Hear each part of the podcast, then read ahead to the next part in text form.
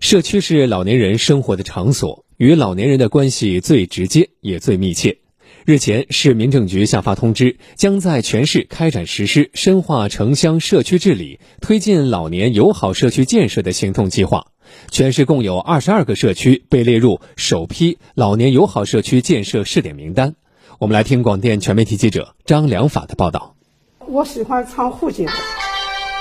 居住在沧浪街道同京一社区，现年六十八岁的裘刘英，不光善歌善舞，而且对智能手机操作也是了如指掌。尤其自演自拍的抖音，引发数以百计的点赞。裘刘英，这个是我自己我选的背景啊，有意思，心情特别舒畅，蛮好的。我粉丝多了，他们都会给我点赞的哇。这个抖音啊，开始谁教你的呀？呃，社区啊。类似裘刘英这样的银发老人，在同京一社区不胜枚举。据介绍，该社区常住居民五千一百多人，其中六十岁以上老人一千零二十七人，而这中间超过半数又属于高龄空巢独居老人。为有效提升辖区老年人的幸福感、获得感、安全感，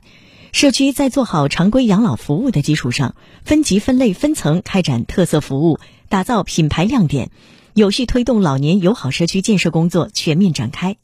社区党委书记兼居委会主任罗锦华。我们实际现在突出的一块是结合我们本身自己的小红鸟的品牌，准备想做老少互融和代际和谐。那么另一块呢，我们还在想做如何消除老年人的数字隔阂，如何更好的融入这个社会。把社区作为切入点，是建设老年友好社会的第一步。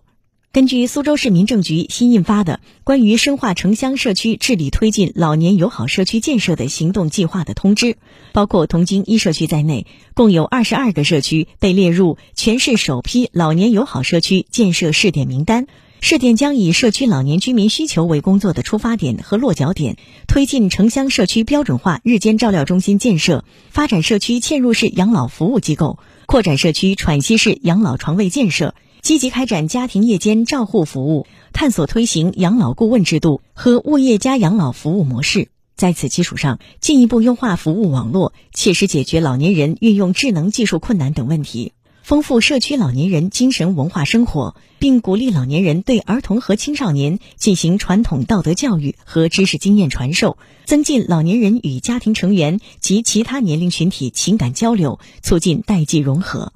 市民政局养老服务处副处长罗林，通过老年友好社区建设，一方面是发挥老人的娱乐，来积极参与社区的管理，促进社区的治理；另一方面，也是社区通过一些助老、养老的服务的氛围啊，与设施智能的建设，这种居住社区能够更好的适合老年人生存生活，打造宜老社区，也是提升老年人的获得感、幸福感的一个需求。根据工作目标，自二零二一年起，全市每年开展不少于二十个老年友好社区试点建设。到“十四五”末，老年友好社区覆盖全市所有镇街道。